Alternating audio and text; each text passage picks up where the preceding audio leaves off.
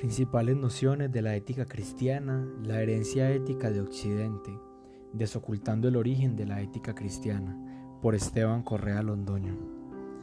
Siguiendo en un tercer paso dentro de esta ética de los primeros cristianos, estos receptores casi directos de la enseñanza de Jesús, vemos aquí una frase muy particular del siglo VII después de Cristo de Clemente de Alejandría, una frase que nos ayudará a descubrir qué es el sentido ético de los cristianos, el sentido que Jesús quiso dejar hacia nosotros, esa herencia que verdaderamente deberíamos haber heredado.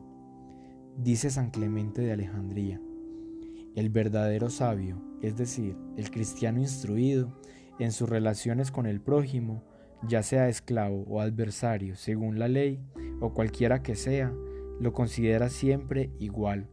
En efecto, como quiere la ley divina, no desprecia al hermano, hijo del mismo padre y de la misma madre.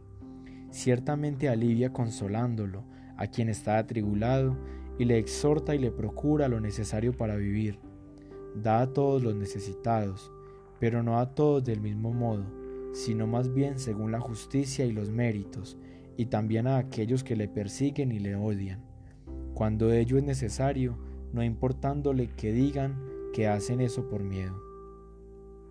Al escuchar a, San Clemente de Alejandría, vemos entonces que el cristiano éticamente considera a todos por igual, ya sea esclavo o inclusive siendo un enemigo, el verdadero cristiano debe considerar a todos como igual, así como lo, lo quiere la ley. El verdadero cristiano, dentro de esta ética cristiana que, que deberíamos haber heredado, enseña que este cristiano no desprecia al hermano.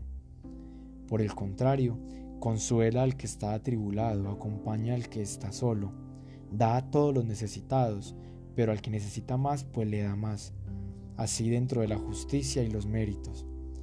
inclusive si este que necesita sea uno de los uno un enemigo o sea alguien que persigue, también hay que darle lo que sea necesario, no importándole lo que, lo que haya que darle. Es entonces como la ética cristiana nos va desenmascarando de que es una ética que no importa a quién, con quién se remite. Es una ética que sobrepasa las barreras de la ideología, de la esclavitud, del adversario. Es una ética que llega y considera a todos por igual.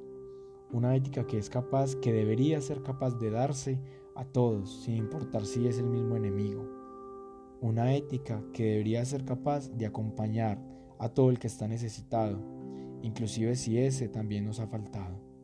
Verdaderamente es a esto a lo que apunta la ética cristiana.